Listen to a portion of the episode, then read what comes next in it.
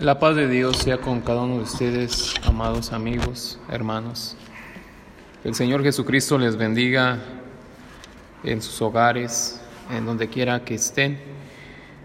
Eh, ciertamente, como es ya una costumbre, estamos compartiendo la palabra de Dios para que en esos tiempos donde podemos estar en nuestros hogares con nuestra familia, pues escuchemos la, la, palabra de Dios, ya que es alimento sólido para el alma, ya que es aquello que satisface nuestra necesidad espiritual.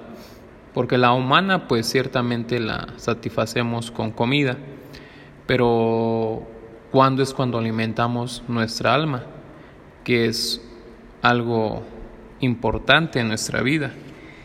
Y quiero compartirles en esta preciosa tarde eh, en la Biblia encontramos eh, una epístola, se le menciona epístola o una carta paulina llamada Gálatas. Y vamos a ver hoy el capítulo 2, versículo 20, que dice a la letra así, con Cristo estoy juntamente crucificado, mas vivo ya no con Cristo estoy juntamente crucificado, ya no vivo yo, mas Cristo vive en mí, y la vida que ahora vivo en la carne, la vivo en la fe del Hijo de Dios, el cual me amó y se entregó a sí mismo por mí. Aleluya. El apóstol Pablo nos marca y nos dice, con Cristo soy juntamente crucificado. Ya no vivo yo, mas Cristo vive en mí. Pero ¿qué implica, amado amigo, hermano, qué implica estar crucificado con Cristo? ¿Qué implica? Porque debe de implicar algo. Y ciertamente implica bastante, y ciertamente estas palabras expresadas por el apóstol Pablo son palabras, eh, vaya, pues muy grandes, una, una expresión muy correcta, muy precisa pero muy difícil en esos tiempos para nosotros los que somos cristianos. Eh, es difícil ciertamente hablar de esa manera. Ahora para ti que, que no has mm, decidido, que no te has decidido a, a poder creer en Jesucristo, en su sacrificio que hizo por ti en la cruz del Calvario, pues es más difícil. Porque el decir que uno está crucificado con Cristo es prácticamente renunciar a uno mismo, es prácticamente el que Jesucristo, el que Dios tome el control de nuestra vida, pero un control absoluto, un control total. Y ciertamente nosotros en forma eh, de, expresión, de ejemplo, a nosotros y a cada uno de los que, de que, vivimos en esta vida y caminamos en estos senderos de la vida, eh, a todos nos gustaría, si fuésemos en nuestro coche, nos gustaría que nuestro copiloto o el que subiera a un lado de nosotros en el asiento de adelante fuera nuestro Señor Jesucristo porque ciertamente así si hubiese algo que necesitáramos podríamos voltear y pedirle la ayuda. Todos quizás nos gustaría que Él estuviera ahí.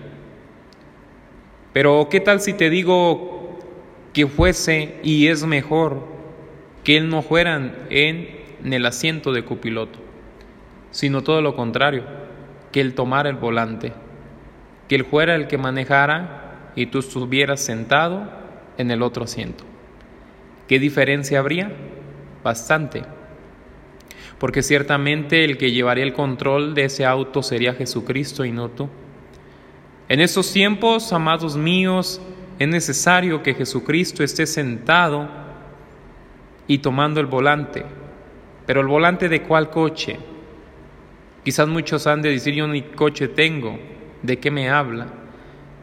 Pero eso es un ejemplo, haciéndote entender que necesitas que Jesucristo tome el control de tu vida, el control absoluto, el control completo de tu vida, de tus pensamientos, de tus intenciones, de tus acciones.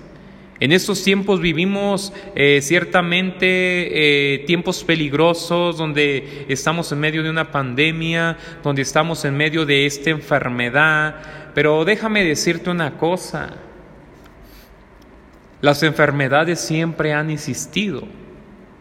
Y hay una enfermedad más mortal y que no se le ha podido radicar llamada soberbia.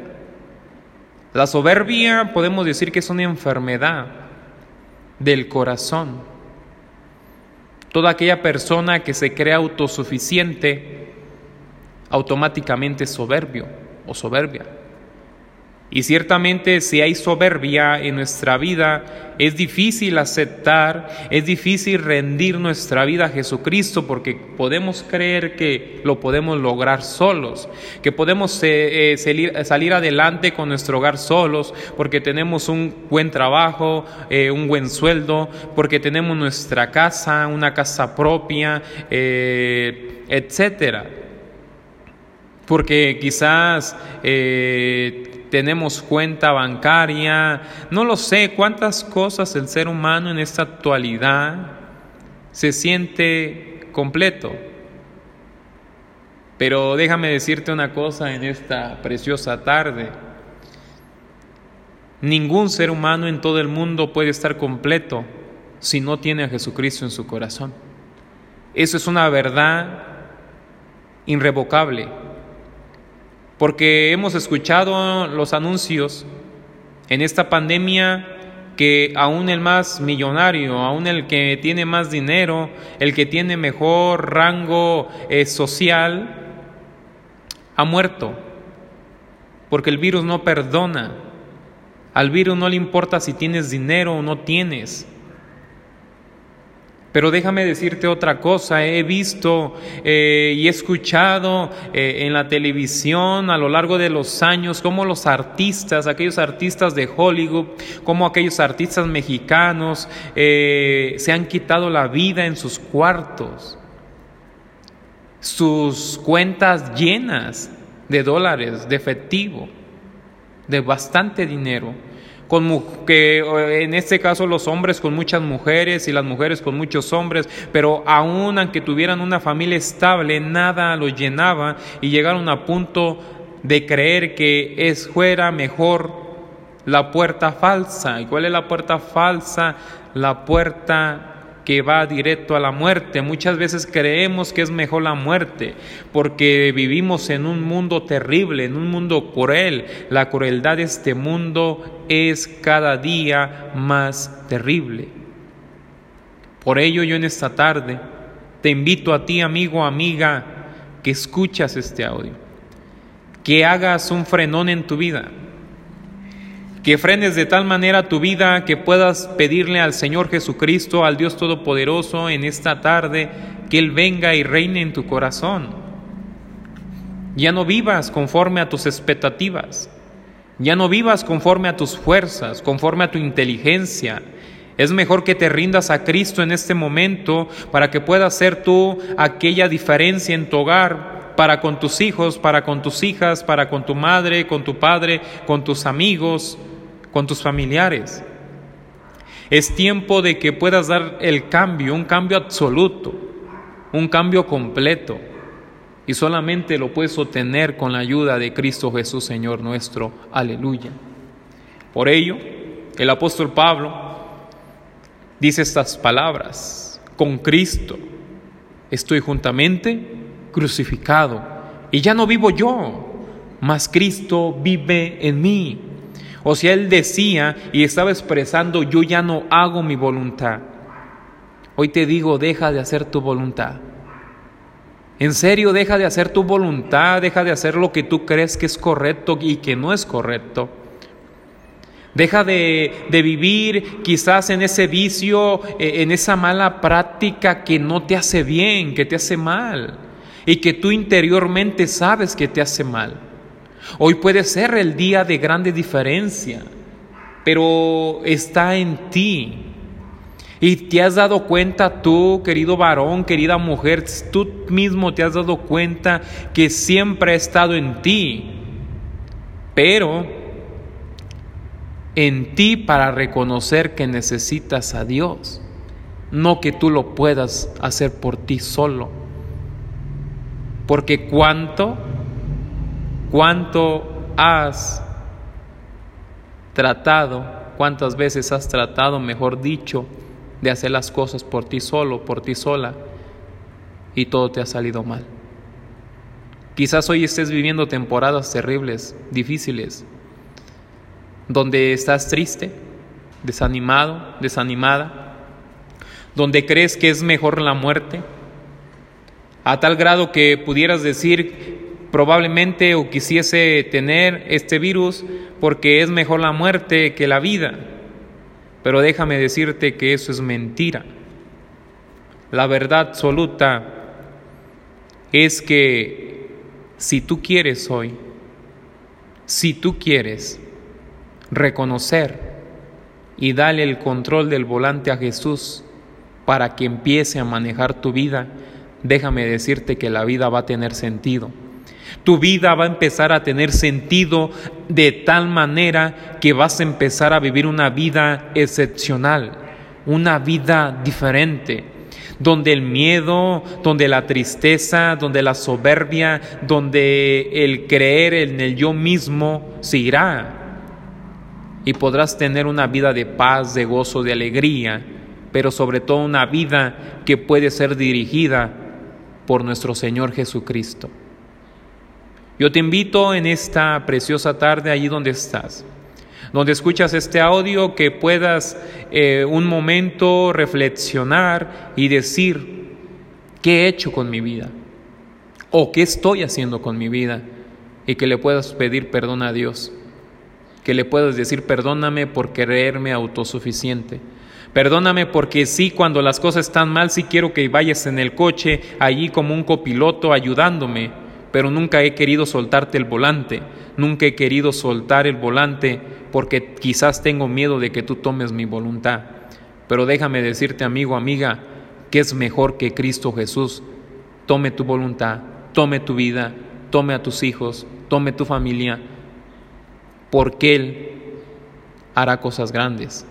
Y sobre todo lo más importante es que todo lo que Él hace es para bien, no para mal. Yo te invito que tú reflexiones y que hoy le digas no a tus emociones, que hoy le digas no a tu autosuficiencia, que hoy le digas no al vicio, que hoy le digas no a lo que te está atando, a lo que te está haciendo vivir de esa manera desagradable, pero que hoy le digas sí, sí Cristo Jesús, sí quiero creer en ti pero también quiero que me ayudes. Quiero que tomes el control de mi vida porque sé que tú tienes cosas buenas para mí. Y sé que tú eres el único que puede dirigir mi vida de una manera tan perfecta, tan bella, tan preciosa, que tú no te equivocarás como yo lo he hecho. Así que reflexiona. Y si tú el día de hoy quisieses aceptar a Jesucristo en tu corazón es fácil. Simplemente allí donde estás, inclina tu rostro y dile, Señor Jesucristo, reconozco mi falta, reconozco mi pecado, reconozco que he querido vivir mi vida, mis acciones eh, de una manera equivocada, porque hasta el día de hoy me he dado cuenta que todo ha sido para mal. Todo me ha salido mal. Pero hoy estoy escuchando este audio y sé que tú me estás hablando detrás de este audio. Te quiero pedir perdón, quiero que entres en mi corazón, en mi vida, que tú tomes el control de mi vida. Yo me rindo a ti en esta preciosa y maravillosa tarde. En el nombre del Señor Jesús. Amén. Amén. El Señor te bendiga, el Señor te guarde y el Señor te dé nuevas fuerzas, pero sobre todo te dé esperanza y puedas tú confiar en Él.